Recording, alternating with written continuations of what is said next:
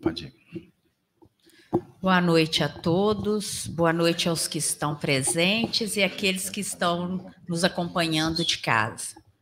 Hoje nós vamos abrir mais um estudo aqui na casa de Kardec, é, o Evangelho na casa de Kardec. O tema de hoje será a revelação em Fátima e o Espiritismo. E para iniciar os nossos trabalhos com as melhores inspirações da espiritualidade, eu vou pedir ao nosso irmão Gino que faça a prece inicial por nós.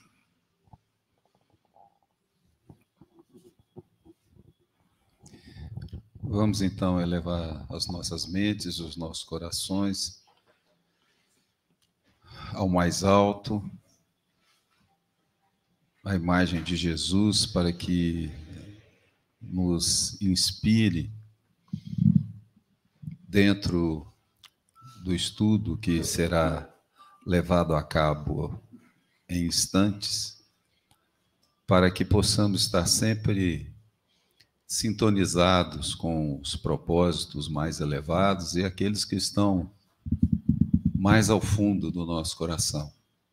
É dessa forma que a gente consegue apreender cada detalhe, cada significância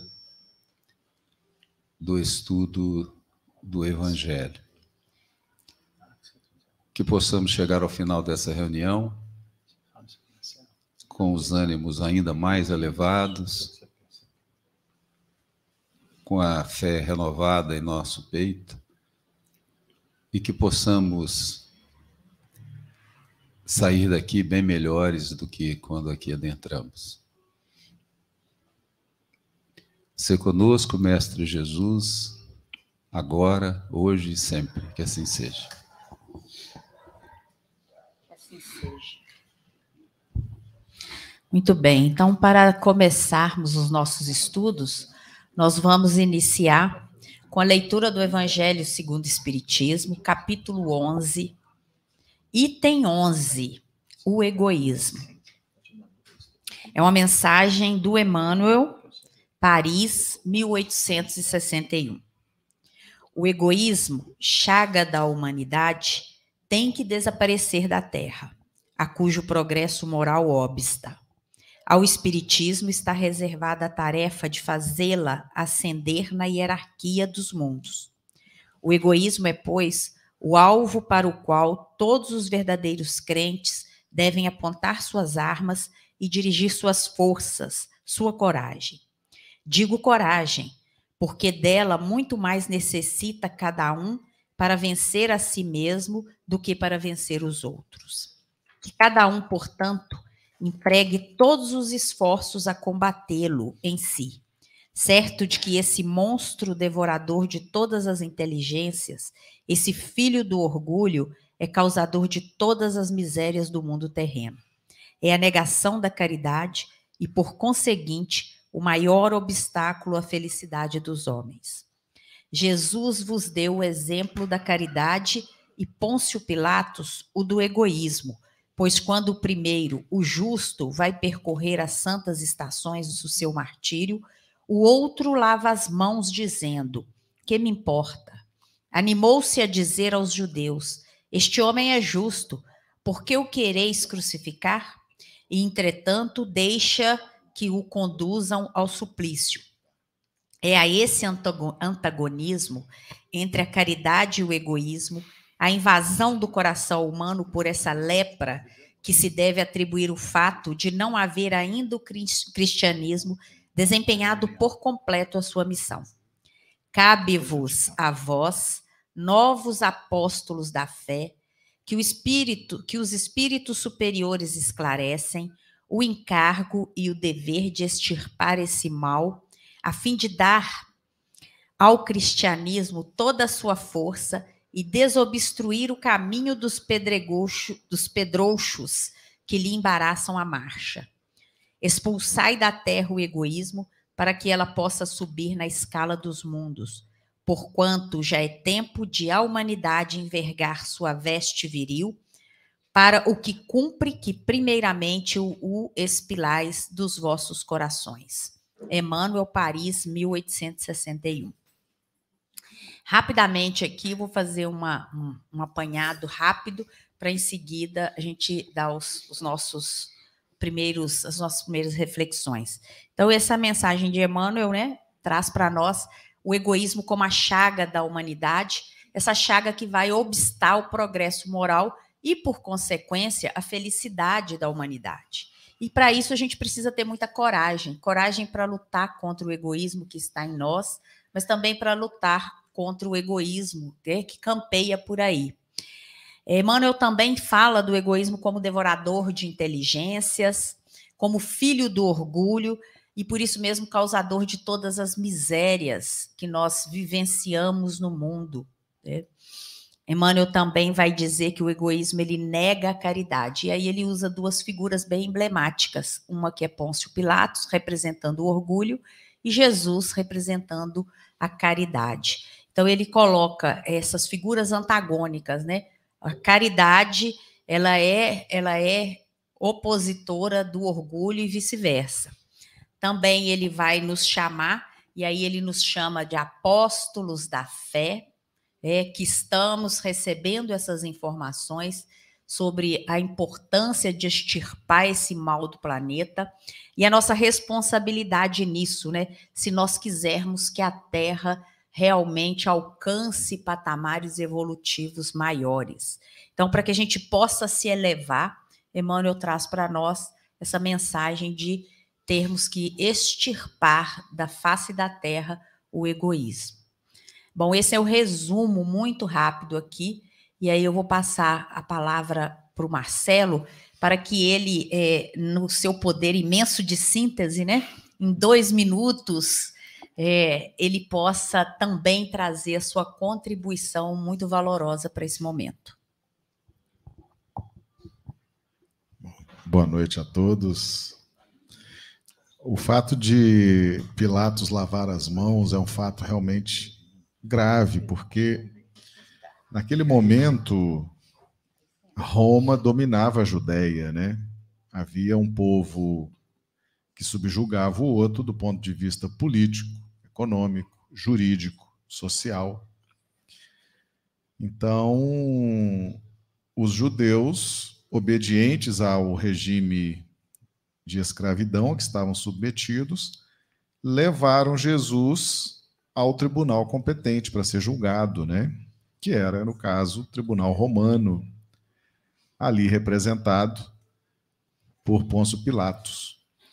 E Roma, Roma havia recebido do alto o encargo de difundir a sua cultura, que eles eram excelentes arianos, né, conquistadores, organizadores era um povo realmente fantástico na arte do Estado, da organização.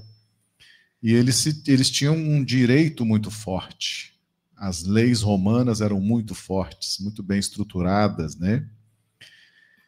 E naquele momento, Pilatos, movido por alguma circunstância infeliz, como representante do tribunal romano, né, a instância jurídica máxima ali naquele momento, ele declara Jesus inocente, né, profere o julgamento, declara não vê culpa no réu, no entanto, permite que o réu vá à morte.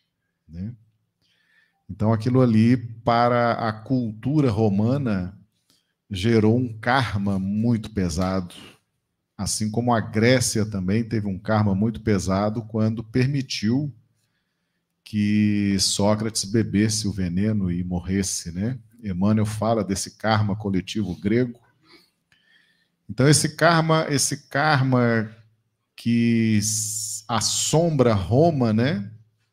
Declara inocente, mas manda a morte. Isso foi realmente trágico, foi trágico para o orgulho romano, para a projeção romana no mundo, né? Isso criou uma mácula, criou uma mancha muito forte e que se arrastou por muito tempo, né? Durante muito tempo, o, o Império Romano se sentia culpado por isso. Né? E acabou manifestando essa culpa coletiva quando ressurge no formato da igreja romana, né? que eles abraçam o cristianismo, amam o cristianismo, mas no inconsciente romano havia um sentimento de culpa muito grande. E muitos de nós já declaramos durante as missas, né, a minha culpa, a minha tão grande culpa. E eu nunca tive culpa de nada, mas eu lembrei desse episódio, eu falei, era a culpa coletiva romana que nós declarávamos durante os cultos romanos, né? Interessante isso. Então é muito importante não lavar as mãos. Cada um de nós tem um compromisso individual, social, coletivo e se tiver no nosso dever, a gente cumpre o nosso dever. Porque a gente ter depois essa dor consciencial, só Deus sabe quando que a gente vai conseguir se livrar dela. Você me fez lembrar de Tibério, quando com a Hanseníase,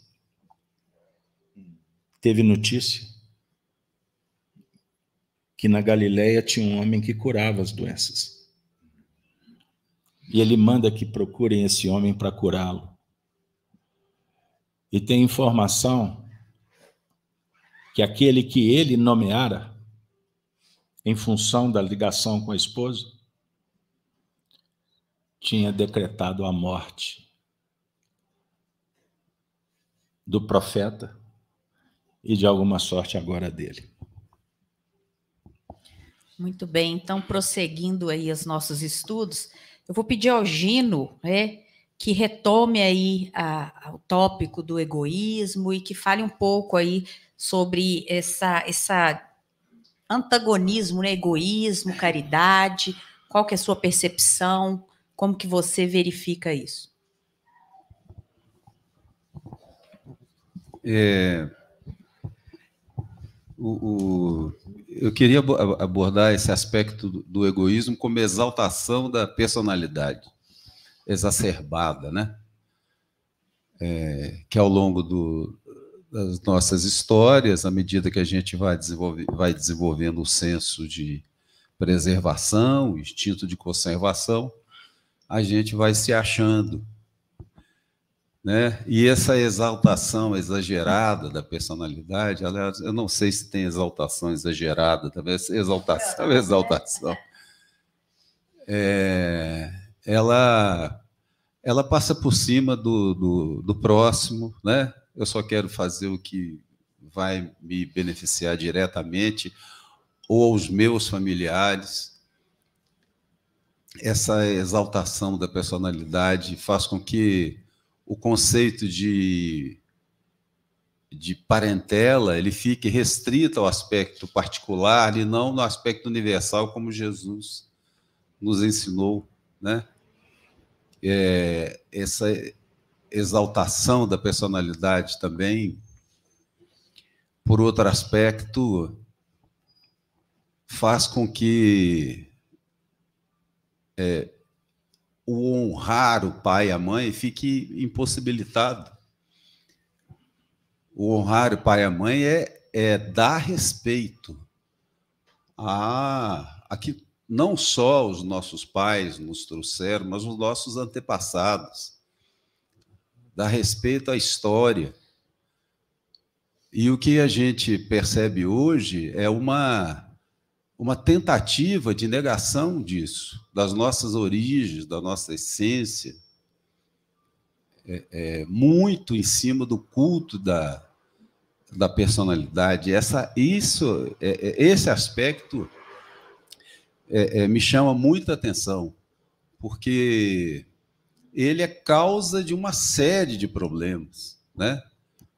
A maioria das mazelas sociais que a gente vive a maioria das, das injustiças, a maioria da do esse, esse aspecto é, é, é, é, é autocrático que nós estamos vendo na nossa sociedade, exacerbado. As pessoas estão batendo muito no peito, as pessoas tem poder, mas não, a autoridade não acompanha, né? Essa autoridade moral não acompanha esse nível de poder que momentaneamente a pessoa detém. É, então, eu acho que isso aí tem. É, é, ao longo desses últimos dias, eu estava lendo muito sobre essa questão de honrar pai e mãe na passagem do Evangelho, né?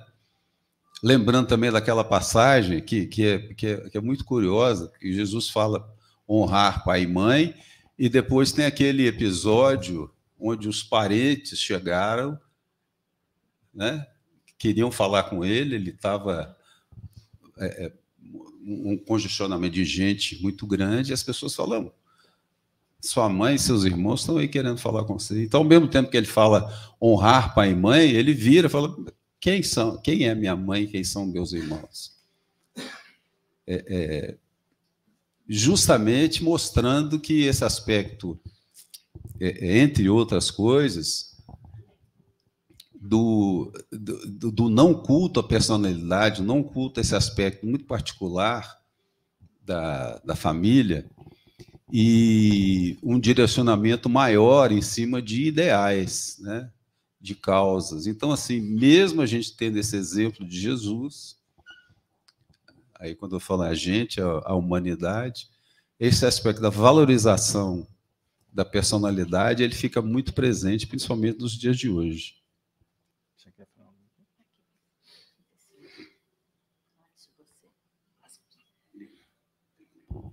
Muito bem, Dino. Então, para podermos passar agora a palavra para o Carlos Alberto, eu só queria lembrar um pedacinho que está aqui no Evangelho segundo o Espiritismo, que Emmanuel fala para, para os espíritas, né?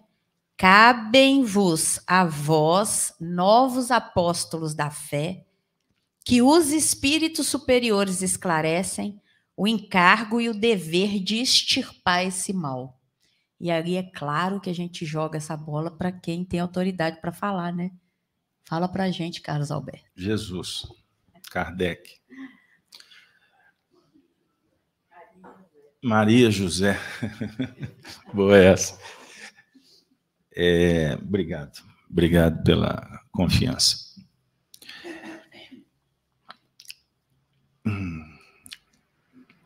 Eu fico naturalmente é, vigilante diante da responsabilidade em falar do Espiritismo. Na verdade, demonstrando um pouco das pesquisas, da interpretação, mas eu sempre sou cuidadoso em dizer: a fonte está na codificação. O que vocês ouvirem, vai lá, confere. Porque uma das características do tempo em que vivemos é do achismo. A gente acha tanto e acaba não achando nem a si mesmo. Nesse universo em que as pessoas estão tendo o poder de se manifestar, não sei até quando, que isso pode ser cerceado, para não dizer que já está sendo, e de uma forma assustadora, num país dito democrático como o nosso. E assim a gente pensa que precisamos de entender. Quando eu falo a finalidade da vida, da reencarnação, é num contexto bem abrangente, que envolve conhecer a si mesmo, básico. Filosofia sem o autoconhecimento, o autodomínio e transformação não é filosofia. Pode ser ideologias confusionistas, mas daqui a pouco acaba, é moda. Mas eu fiquei pensando, sabe, gente? Porque todos os nossos encontros, que são diários, e é muito bom quando a gente está aqui, né? a gente está se vendo, trocando olhares, porque é motivacional, é terapêutico, é eficiente. Porque, de alguma forma, nós estamos colocando em prática um pouco dessa filosofia que a gente está tentando descobrir e sintonizar, porque afinizar ainda não. Eu costumo dizer que a gente conhece Jesus há dois mil anos? Não, a gente conhece um pouco do que ele fez. Mas poucos param para tirar conclusões do que significa o que ele fez, realmente em termos práticos. E o que, que isso repercute na vida? Então, eu tenho refletido de uns anos para cá e confesso para vocês que eu tenho descoberto muita coisa que eu nunca imaginei que existisse. Eu nunca imaginei que eu era um subproduto de uma sociedade materialista. E eu tenho um pouquinho aí de rodagem no Espiritismo. E eu, e eu faço meia culpa. Eu acho que o Espiritismo, para mim, era também uma ideologia que ficou materialista. E eu falo do Espiritismo, repito, há quase 40, quatro décadas. Então eu estou tentando ressignificar e tem me surpreendido, e essa doutrina tem se agigantado cada vez mais no meu coração. E assim, a gente vem caminhando devagarzinho, sem pressa, mas com consciência que temos que fazer alguma coisa. E eu fiquei pensando como trabalhar esse tema que me foi orientado trazer para vocês. E nós montamos uma bancada, né? É assim que fala hoje em dia, uma mesa. A gente conversa sobre o Evangelho, ninguém tem a palavra. É... Somos aqui intérpretes, ponto. E vamos construindo um pensamento junto, e a espiritualidade vai arquitetando de sorte que a gente possa sair daqui com uma ideia que, que possa representar uma alteração, uma, um movimento de mudanças mesmo. Porque se o Espiritismo não significar progresso moral, nós estamos vindo aqui apenas para o encontro social. Ler livro espírita passa a ser apenas um, um passatempo. Eu costumo mandar mensagens. De vez em quando eu me surpreendo com a reação. Essa mensagem é para fulano. Já ouvi. No Evangelho no lar, ó, essa mensagem caiu para você. Eu falei assim, o indivíduo não está entendendo. Por que, que o passarinho cantou ou por que, que a bomba explodiu? E ele é que está ouvindo. Mas não serve para ele não significa que eu não estou entendendo o que, que realmente é o Espiritismo e o que Jesus fez por nós. Eu tenho que chegar na Semana Santa para ver ele crucificado? Porque isso faz diferença. Faz toda a diferença. Nós estamos aqui como espíritos imortais, sentados numa sala de aula. Mas daqui a pouco todo mundo vai para o seu lugar, para a sua parte. E o que essa reunião repercute no comportamento? Entenderam o que eu quero dizer? Então, para construir um temário, uma programática, como eu falei para você hoje, Cida, não é simples. Não é chegar aqui, abrir um livro, escolher um tema, como o de hoje. Qual é o tema de hoje? Aparição. Não é isso? Revelação. Revelação em Fátima e o Espiritismo. Em Fátima e o Espiritismo. Talvez boa parte da humanidade hoje não sabe o que aconteceu. Sejam católicos ou não. E o que aconteceu em Fátima?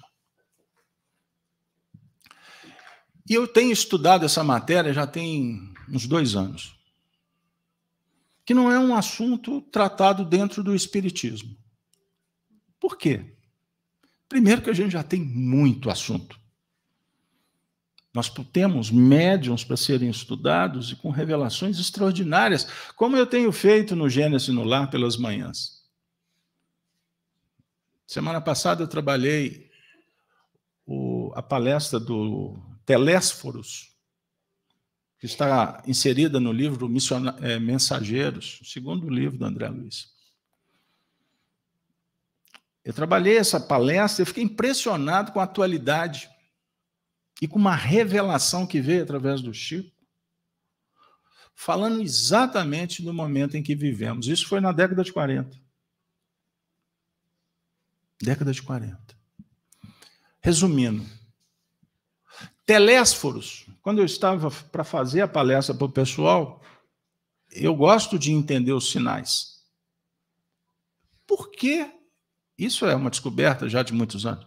Mas vou compartilhar. Por que aqueles nomes dos mentores espirituais lá do mundo espiritual que o André Luiz assiste palestra? Por que aqueles nomes? Calderaro, Alexandre. Alexandre é um nome normal, né? E tantos outros. Eusébia. E agora vamos nos deter no Telésforos. Se vocês pesquisarem, a maioria desses nomes são vultos do cristianismo primitivo. Telésforos foi citado por Irineu, que é um dos pais da igreja, do cristianismo nascente, que foi um presbítero que, se vocês pesquisarem na Wikipédia, vai dizer que foi um papa. Cuidado com o que leem, porque tem umas narrativas aí distorcidas. Porque na época não tinha papa. O papado iniciou em 607, na época do imperador Focas. Ali foi instituído o papado. Mas Telésforo era do grupo de Irineu. E aqueles presbíteros da época, eles desencarnaram na base do sacrifício. Eles foram assassinados pela truculência do regime, da ditadura da época. Posso classificar assim? E os celulares desligados, por favor? Ele foi assassinado. Entendam isso. E naquele contexto, o telésforo participa, portanto, de uma comunidade espiritual, vamos dizer assim, que são responsáveis pelo cristianismo sendo divulgado no tempo, nos tempos para todos os povos, porque o cristianismo é uma proposta universal, como dissera bem o Gino. Mas o cristianismo, desde os tempos de Tibério, de Pôncio Pilatos, enfrentou o antagonismo, o antissistema. As forças que insistem em impedir que a mensagem do amor, da fraternidade, do respeito, da liberdade, da igualdade se façam. E a Cida trouxe o texto do Evangelho segundo os Espiritismo, que é assinado por Emmanuel. E para quem não sabe, sendo esse autor o Emmanuel do Chico Xavier, o Chico falou que achava que era, mas o Chico não disse que era. Então tomem cuidado. Mas não importa, o Emmanuel participou do julgamento de Jesus. E ele ocupava, ele tinha uma autoridade jurídica superior de Pôncio Pilatos, que era governador. Ele era representante do, do, do, do próprio César. Só que ele era justo, ele era ético. Não tinha, na época, crise de competência. E o jurídico, as leis não eram relativizadas. Captou? O que, que ele fez? Ele respeitou Pôncio Pilatos mas ele estava observando a truculência, a corrupção, tudo que caracterizava a conduta daquele que deveria ter uma conduta que respeitasse o império, o senado e o povo romano. E ele não agia assim. Então, Cida, o cenário nos foi apresentado pela espiritualidade para que ele nos desse base para chegar aqui e contar para vocês uma história, que são as revelações, os chamados segredos da aparição de Fátima. Porque a humanidade caminhou, deu passos importantes, e o homem foi, como disse o Gino, permitindo a exacerbação do egoísmo, dos sentimentos egóicos. Isso se tornou um vício comportamental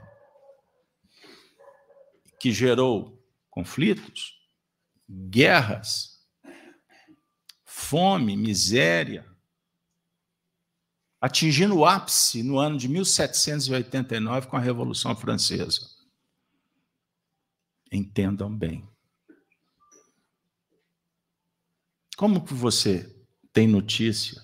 Como é que você lê a história da Revolução Francesa? Uma amiga me presenteou, e eu tenho que devolver, um compêndio desse tamanho sobre a Revolução Francesa. Está guardadinho lá em casa. Eu li, li, li, falei assim, mas tem alguma coisa aqui que não está bem contada.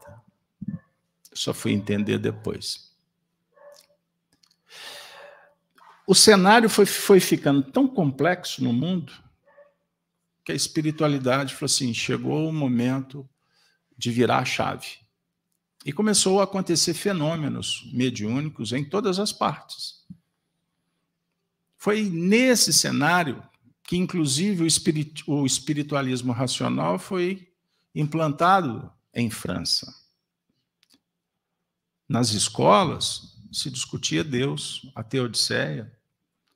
Falavam do tratado do mundo moral kantiano, mundo das ideias, na ideia platônica, se, debatiam isso.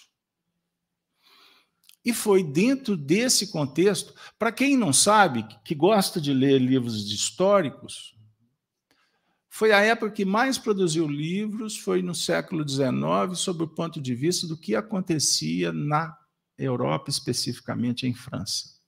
Qualquer pessoa no mundo queria estudar na França.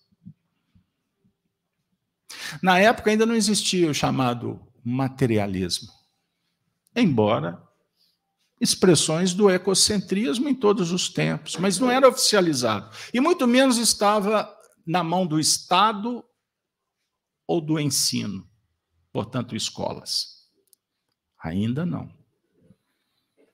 Isso começou ali, próximo do meio do século. E nascia o Espiritismo.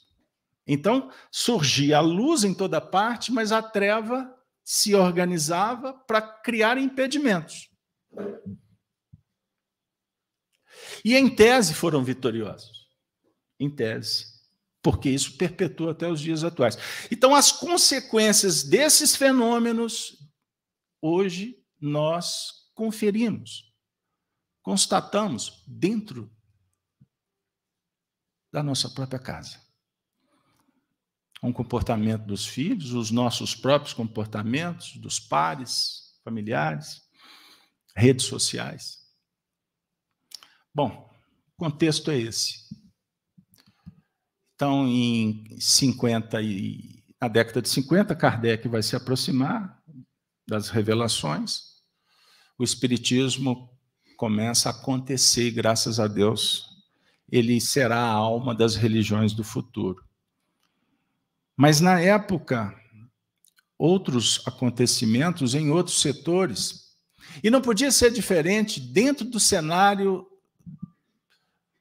da proposta cristã, que o evangelho foi conduzido, protegido de alguma forma, pelo ideal católico, que foi a proposta cristã que recebeu a vestimenta romana, como bem lembrou o nosso amigo Marcelo.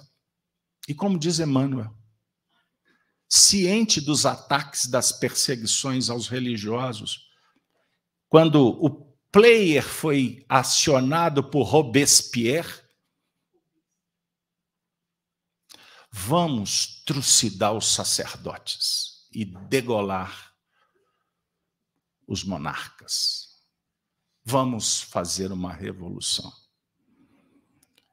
Então, Emmanuel, ciente desse movimento que foi tomando corpo pelo mundo afora, disse assim: agradecemos a estrutura da igreja que protegeu o evangelho até os nossos dias. O Emmanuel falou isso na década de 50. Será que ele já fazia uma previsão que, por exemplo, na década de 2020, os homens estariam interessados em conspurcar mais ainda a mensagem, fazendo uma nova tradução dos textos sagrados? Com a desculpa que são textos que vão contra, que vão assolar classes X, Y, Z com palavras preconceituosas. Será que o Emmanuel imaginou que isso poderia acontecer? E olha que aconteceu até dentro do Espiritismo. Infiltrados, adulterando uma obra, desrespeitando o, autor intelectual que foi Allan Kardec, dizendo que ele foi, por exemplo, racista. Lançaram aí uma versão do Evangelho segundo o Espiritismo.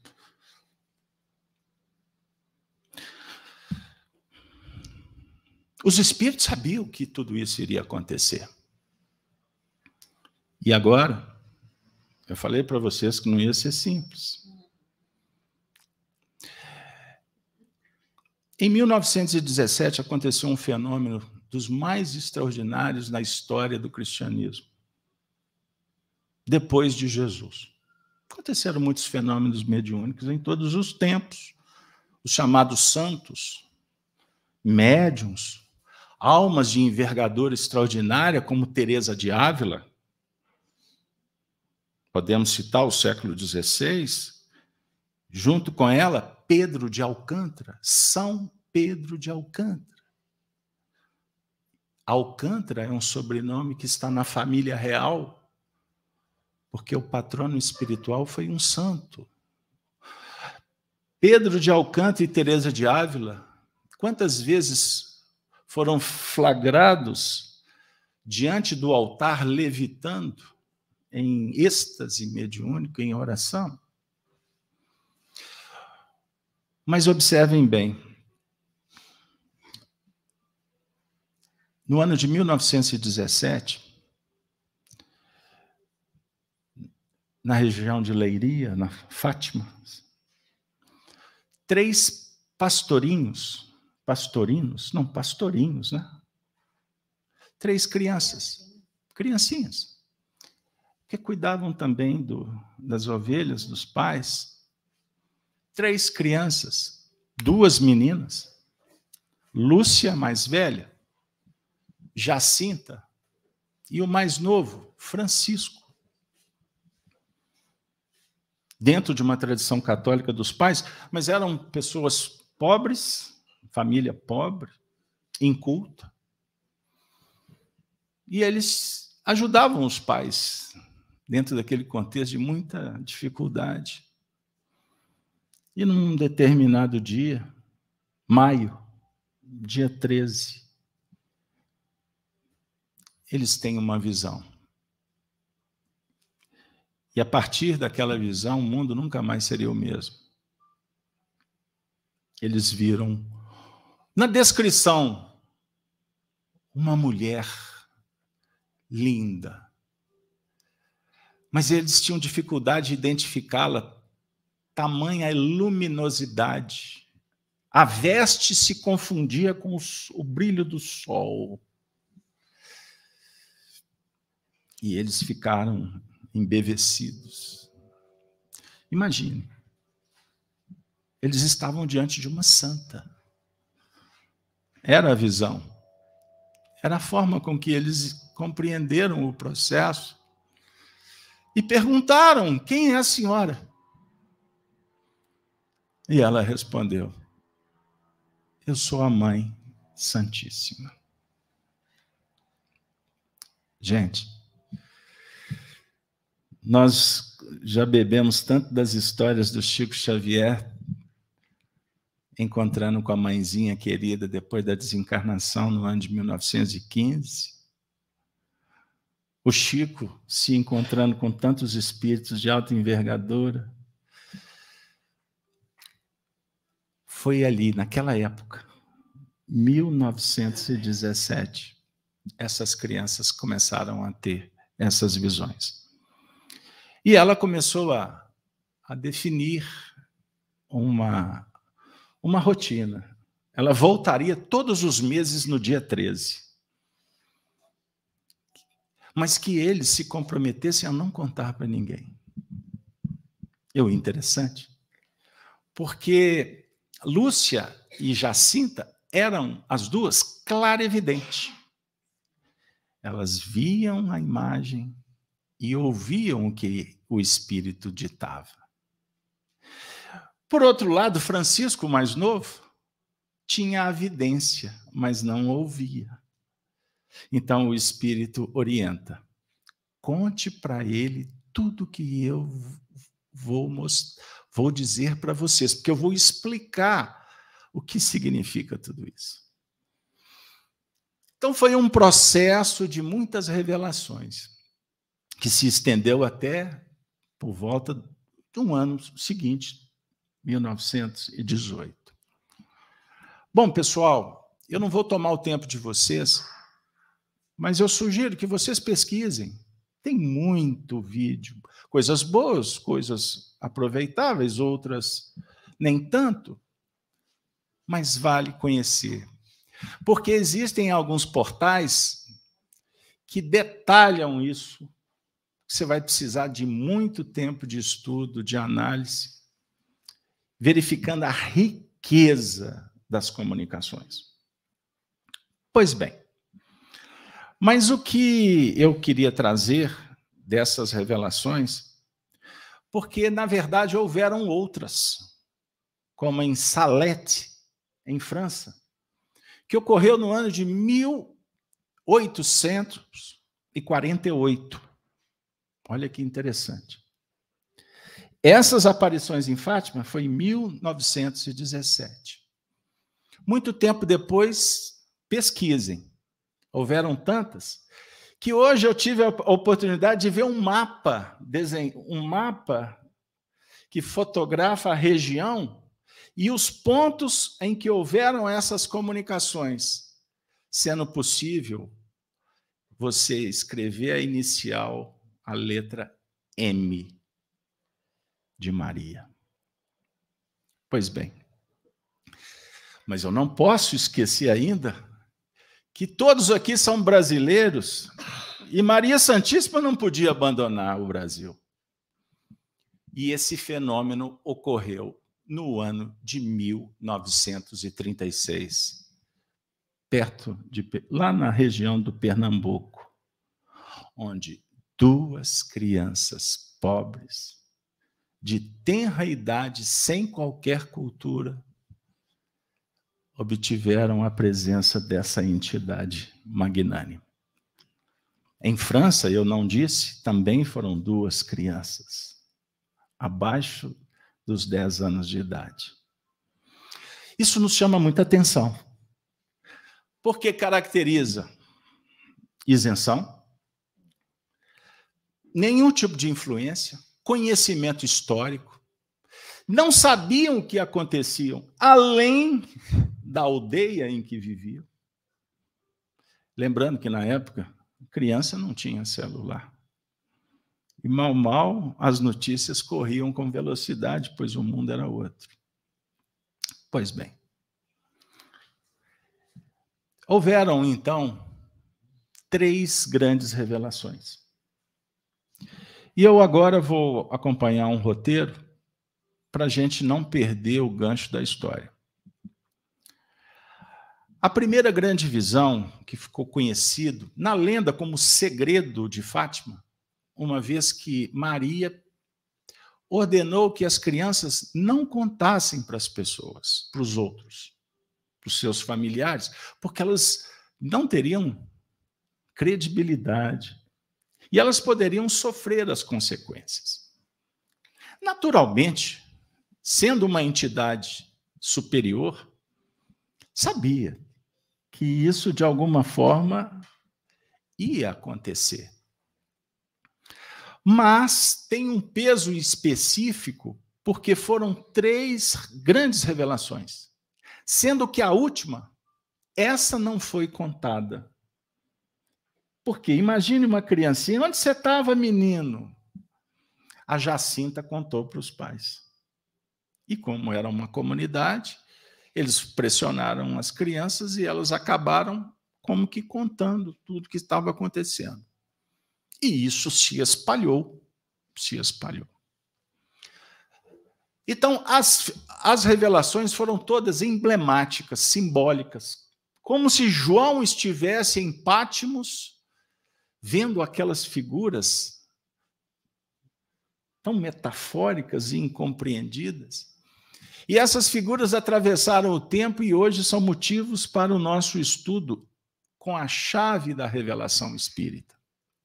Pois bem, amigos, então, sem delongar, e eu acabo me delongando, porque eu tenho que contextualizar. A história está lá?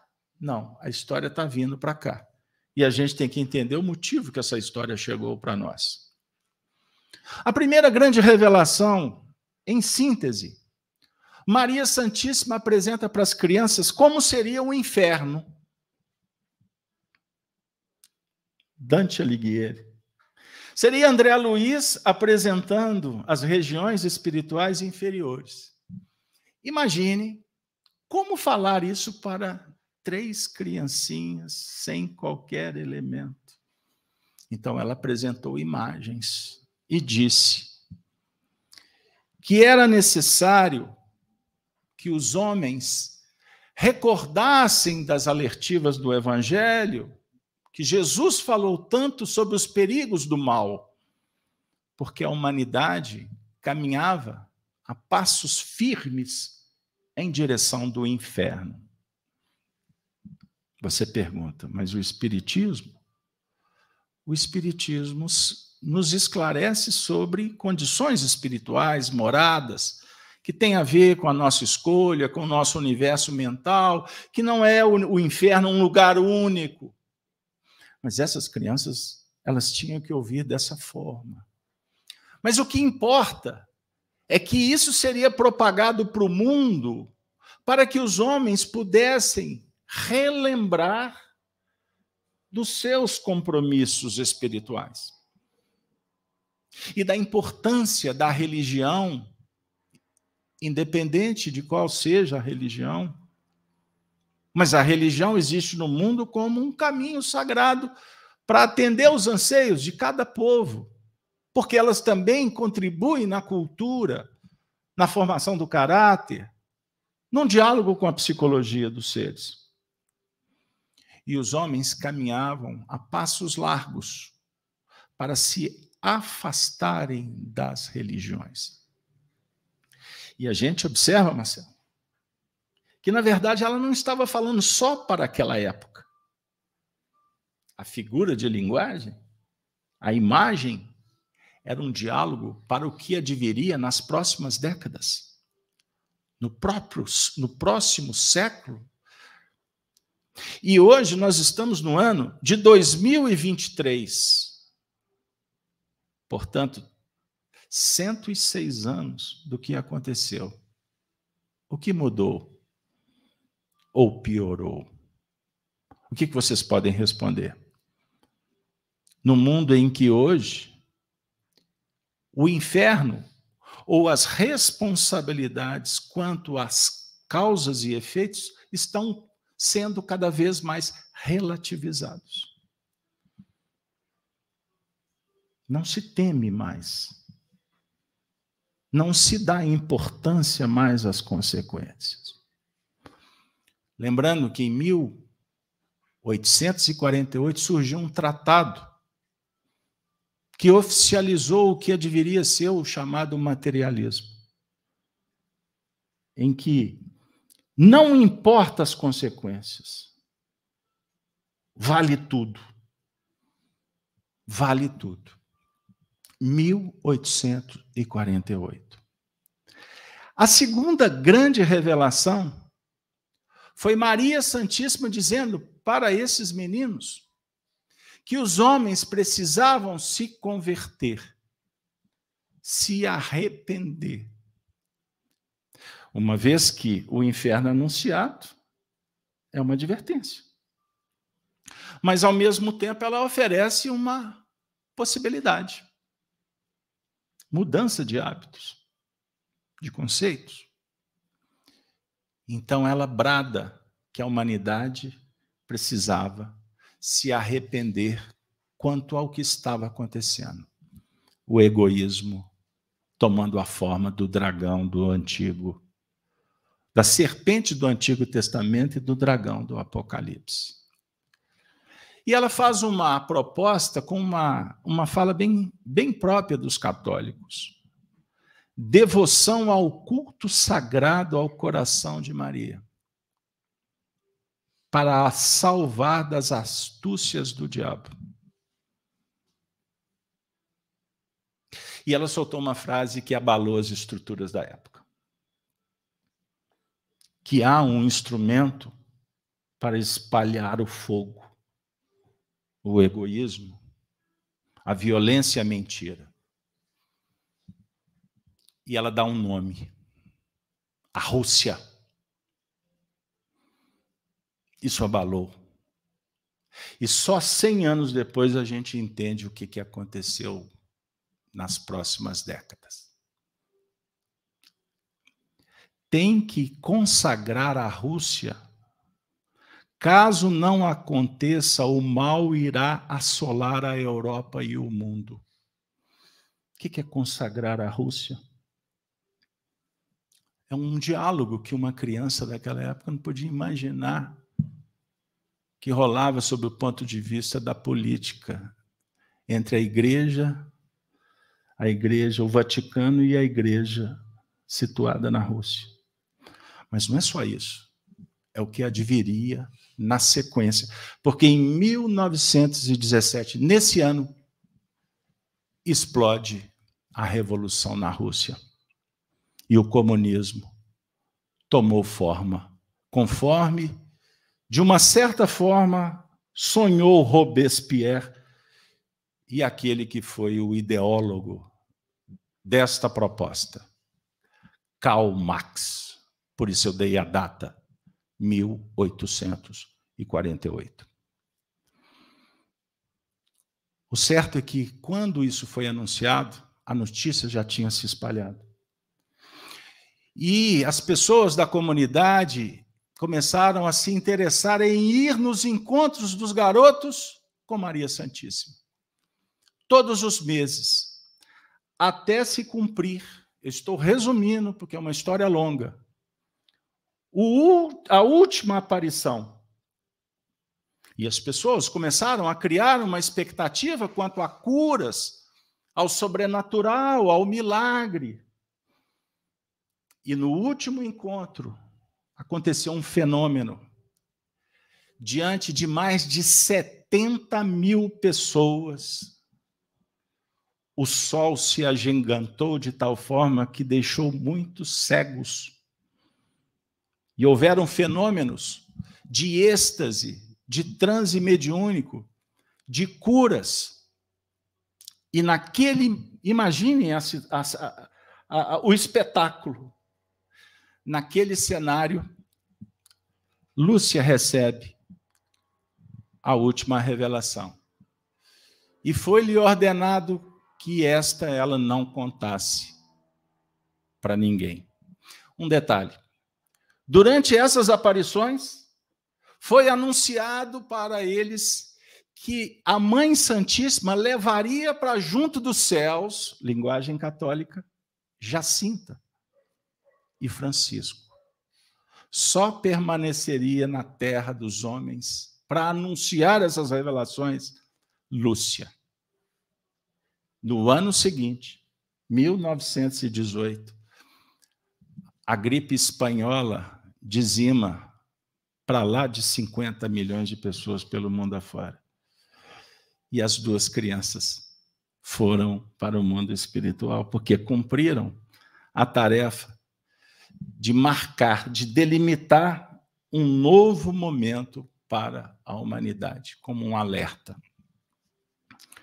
O certo que Lúcia escreveu muito tempo depois a visão, as interpretações, e lá, por volta dos anos 30, ela entregou para um bispo, para o bispo guardar uma, uma missiva selada, sendo que ele só poderia abrir esta última revelação por volta do ano de 1960. o Vaticano ficou sabendo. requisitou do bispo. Na verdade, confiscou. E o bispo não tinha o que fazer, entregou. Entendam isso. O período de 1960 foi o período do papado de João 23. O Papa leu, chegou a hora, e lacrou de novo, não querendo julgar, pois ele teria que se posicionar. Por certo, algo muito sério estava registrado num documento redigido por Lúcia, enclausurada. Foi nessa época que começou a espalhar a ideia de que a mensagem não tinha indícios fortes de ser do céu. Certo que é uma mensagem privada, mas extremamente importante. Por mais que os eventos em Fátima fossem inquestionáveis, visto por mais de 70 mil pessoas no fenômeno do Sol, para os representantes eclesiásticos, a mensagem em si representava um perigo para o status quo. Desde essa época, a igreja fez de tudo para relativizar a mensagem e dar um caráter simplista, desqualificando de alguma sorte com narrativas estranhas. Por exemplo, que a revelação não tinha um caráter teológico, doutrinal.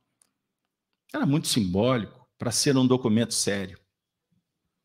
O fato da vidente irmã Lúcia ser uma pessoa muito simples ficou fácil para dominar, censurar. Ela já estava na clausura, não ia dar trabalho. O próprio Bento XVI, o Papa alemão nos anos 2000, em conferência disse que o vidente é um canal que todos podem duvidar. Ou seja, desvia a atenção no conteúdo revelado. Seja por qual razão desqualifica o fato, relativiza. Entre outras palavras, diz que as pessoas no Vaticano não criam na mensagem. Há algo no conteúdo que incomoda. Pio, Pio II, Pio XII, né? Não leu, mas cria. Pio XII se comunicou ontem na nossa atividade. E ninguém aqui sabia do conteúdo que seria trabalhado aqui hoje. Ele esteve aqui conosco, em prece, para que a mensagem fosse veiculada. Não chegara o tempo, pois o seu papado foi de 39 a 58. Seu antecessor foi Pio XI, papa de 22 a 39, pouco depois das aparições. Mas esse está isento. Bento XV foi o Papa de 14 a 22. Portanto, essa época foi complexa, Primeira Guerra Mundial e a Revolução na região do Urso, como citada. João 22 teve dúvidas. Paulo VI foi em Fátima, não deu credibilidade. Sabe o que aconteceu na época? A irmã Lúcia pediu uma audiência. Ela precisava de falar com Pio VI. Qual foi a resposta? Fale com seu bispo. Paulo VI. Fale com seu bispo. Essa foi uma época de 63 a 78. Depois surgiu o Papa João Paulo I. Ficou pouco tempo. Na sequência, João Paulo II. Quando João Paulo II ascendeu, um grande homem que mudou a época, que lutou pelos seus povos. Não foi? Ele não era polonês? O que ele conseguiu naquela época? Ele foi um dos, das vozes mais importantes para a queda da própria União Soviética. Mas ele leu e não deu crédito. Achou perigoso. Deixe para depois. O que, que acontece na sequência? No dia 13 de maio, prestem atenção. 13 de maio do ano de 2001, ele foi alvejado. Quase morreu. No hospital, quando despertou, uma voz falou na sua intimidade: volte e ressignifique as aparições de Fátima. E aí, o que, que acontece na sequência? Ele começa a trabalhar a ideia dentro do Vaticano, sofre uma pressão muito forte, mas resolve publicar. E para muitos estudiosos, indícios fortes que ele publicou só a primeira parte, que é a visão que as que Lúcia teve. E como na primeira e na segunda revelação ela publicou a visão e comentou, nesta última não foi publicado o comentário dela. Falam por aí que o que dói incomoda. E se incomoda, é melhor não mexer. O fato é que o Vaticano travou por razões ignoradas. Por que esconder o que foi publicado durante mais de 40 anos? O que foi publicado não altera em nada, uma coisa extremamente simplista. Então, há, sim, um indício muito forte de que os comentários de Lúcia, por razões geopolíticas, estratégicas, era melhor não ser publicado. O que, que foi essa terceira revelação? Vou trazer em ipsis literis a descrição de Lúcia.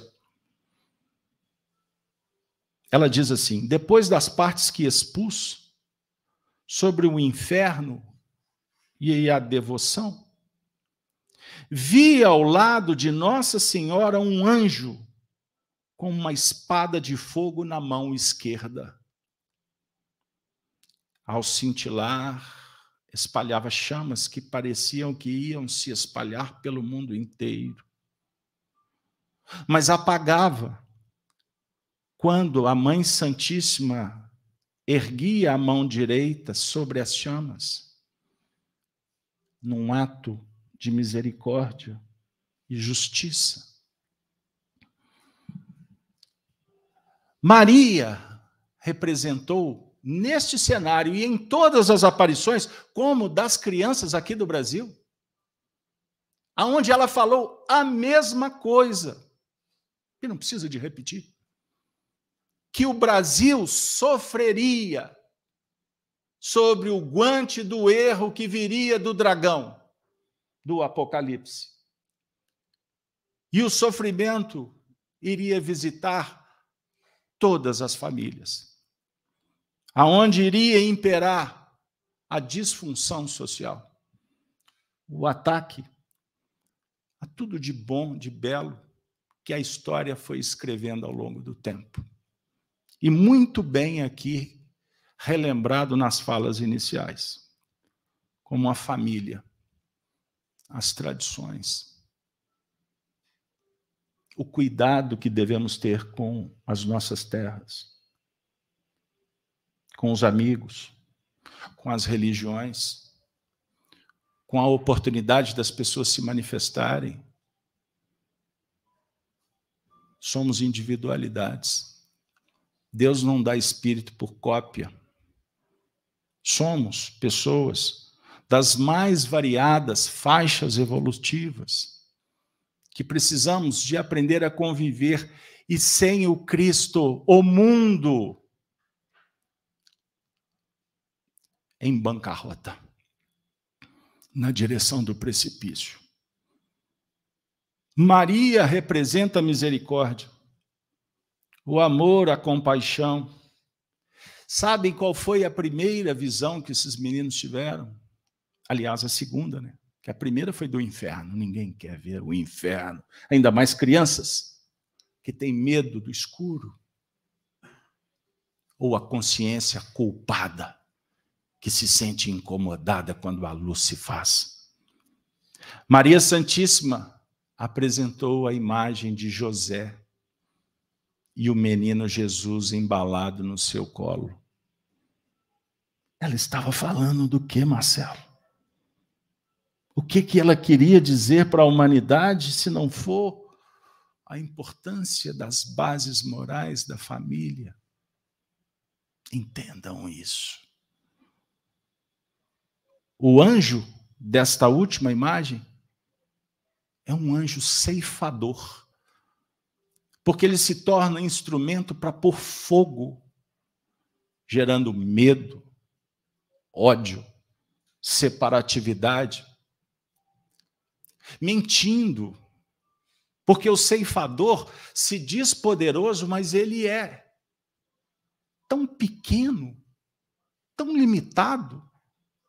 Todas as vezes que nos arvoramos de ter o poder máximo, na sequência, sentimos a impotência, o limite, a finitude. Compreenderam? O anjo ceifador representa a justiça divina que pagamos quando semeamos o mal. Entendam isso. A primeira revelação foi uma advertência, foi uma informação. A segunda revelação foi um consolo, foi um testemunho, uma devoção, uma promessa. Só que a terceira revelação, caracterizando o mundo em que vivemos, ela representa consequências. É a era da definição. Perceberam?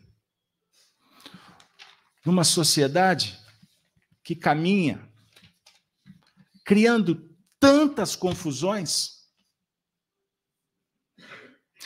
projetando para que, para que as nossas ações sejam contra a natureza. Não é isso que vocês veem por aí? Feminilização dos homens, masculinização das mulheres, sexualização precoce das crianças, infantilização programada dos adultos, diversionismo, emburrecimento sistemático de todos, superhumanização de animais, controle populacional, normalização de vícios, desencarceramento de criminosos, disseminação da pornografia, porque o sexo em exagero emburrece, estiola, desequilibra. Mediocrização do sistema de ensino. Os, os meninos sabem fazer conta de dois mais dois? Como é que se pronuncia essa língua pátria maravilhosa?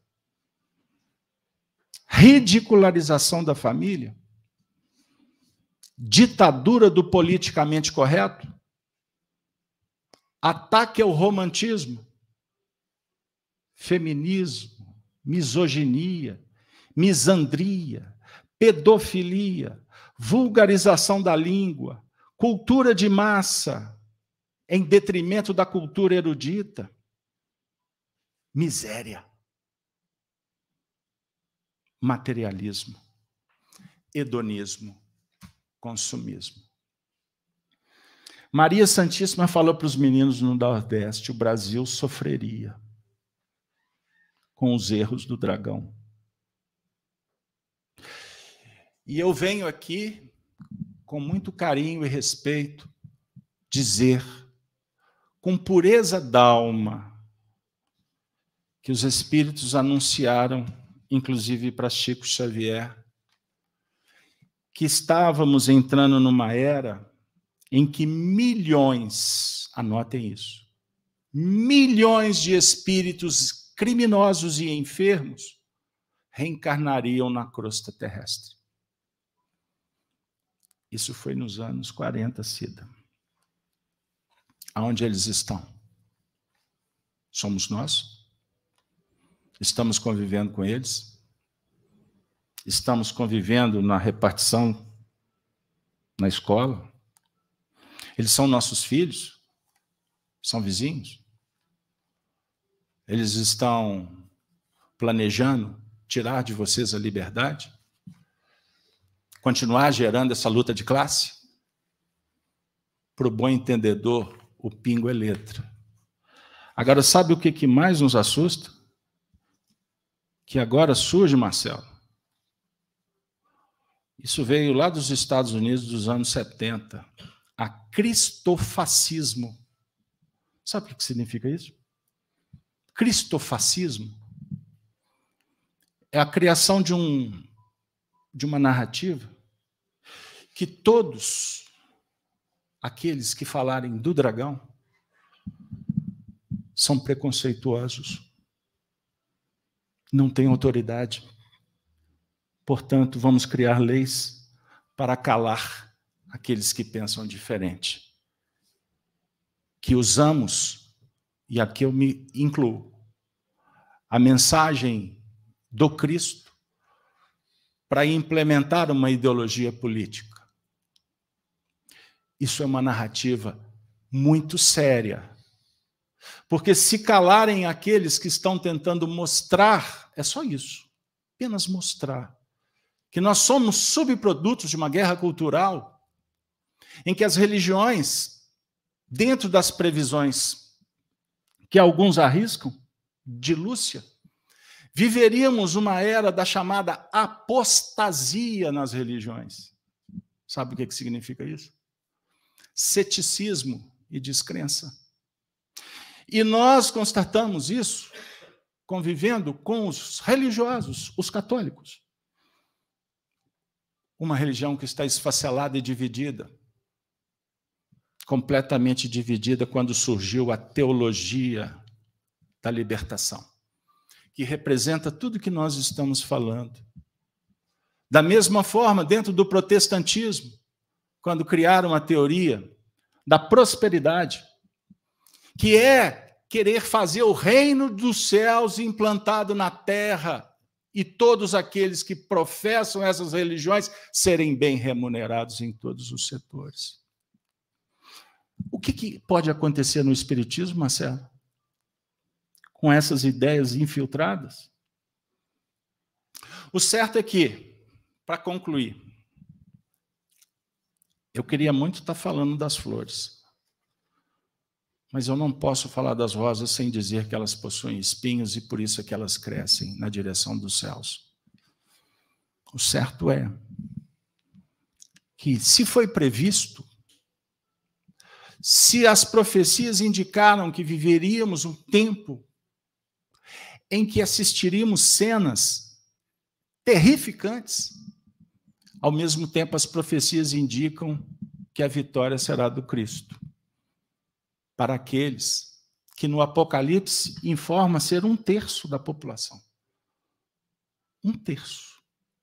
Os chamados escolhidos. São os religiosos? Qual religiosos? Aqueles espíritos que estão abrindo sintonia com as entidades superiores que estão se aproximando da Terra. Porque quanto mais se avoluma a treva, Maria Santíssima se faz presente para socorrer os filhos. Se vocês pesquisarem todas essas comunicações, Maria Santíssima chorava, sangrava vendo os seus filhos, a humanidade envolvida num materialismo. Entendam isso, sentimentos egóicos. Nós estamos virando as costas para aquele que deu a vida por nós, escolhendo Barrabás, acreditando em Pilatos, no poder do Estado. E não sabemos que estamos entregando os próprios filhos para esta comunidade que quer dominar você, o mundo inteiro até a palavra do Senhor. Que Deus nos abençoe. Que Maria Santíssima, meus amigos, encontre morada nos vossos corações. Não temais os homens. Os homens não podem matar Os homens podem tentar impedir, mas a vitória é do amor, é da espiritualidade. Maria Santíssima representa possibilidades, portas que se abrem, remédio distribuído. Não como pão e circo é dado, mas o remédio que é recebido por mérito, pelo esforço de cada um e pela colaboração das almas sensíveis com aqueles que podem menos. Jesus dissera que o reino de Deus não é na terra. Portanto, não criem expectativas, ilusões, pois toda ilusão gera uma desilusão, é da lei.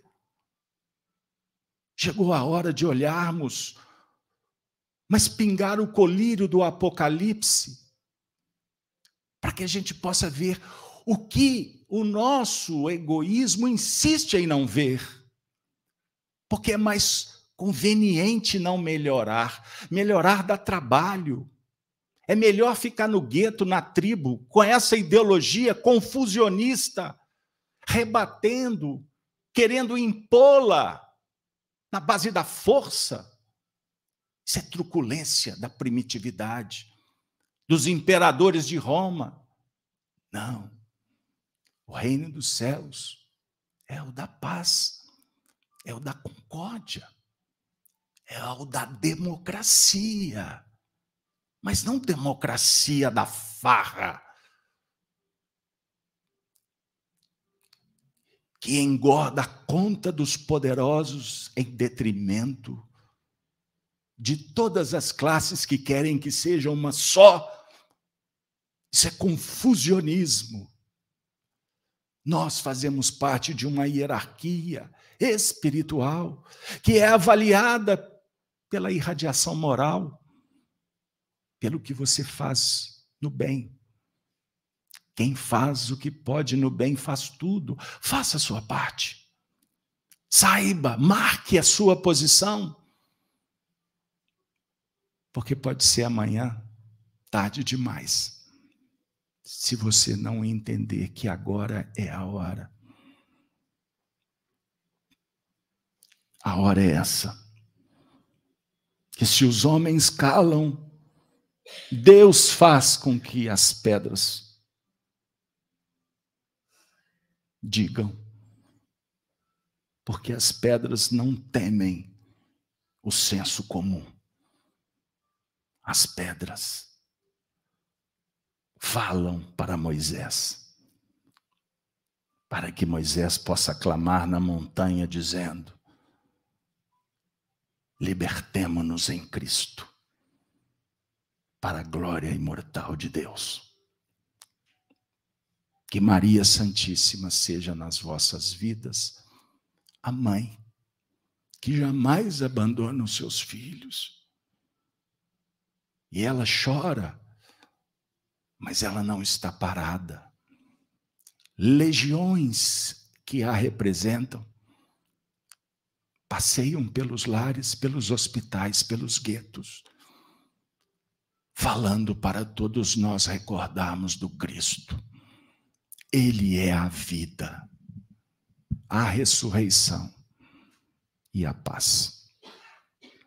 Que Deus nos abençoe. Que Jesus tenha misericórdia da humanidade não se esqueçam da oração, da prática da caridade, da boa leitura, do escudo da caridade, da couraça da fé. E recordando os cristãos dos primeiros tempos, que entoavam os cânticos da esperança, indo na direção das feras, dos soldados truculentos. Eles entoavam o cântico do amor inspirado pela nossa Mãe Santíssima. pois todos confiavam na vida imortal. E Jesus os acolhia com tanto amor. Hoje são aqueles, os apóstolos lembrados, que vos conclamam, porfiai e acessai as portas estreitas da renúncia, que há de vos conduzir aos páramos da luz eterna.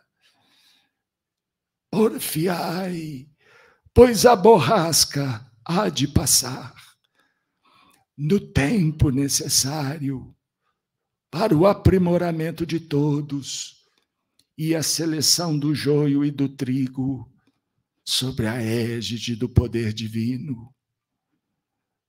Ide, meus filhos, Jesus está com todos, que estejamos todos com Ele, agora e para sempre. Ave, Ave Cristo, saudamos a todos os viajores do tempo que se reuniram nessa tenda luminosa, nessa noite em que a nossa Mãe Santíssima é reverenciada em espírito e verdade. Que Deus nos conceda a augusta paz. Abraços do servidor leal e humílimo de sempre. Bezerra.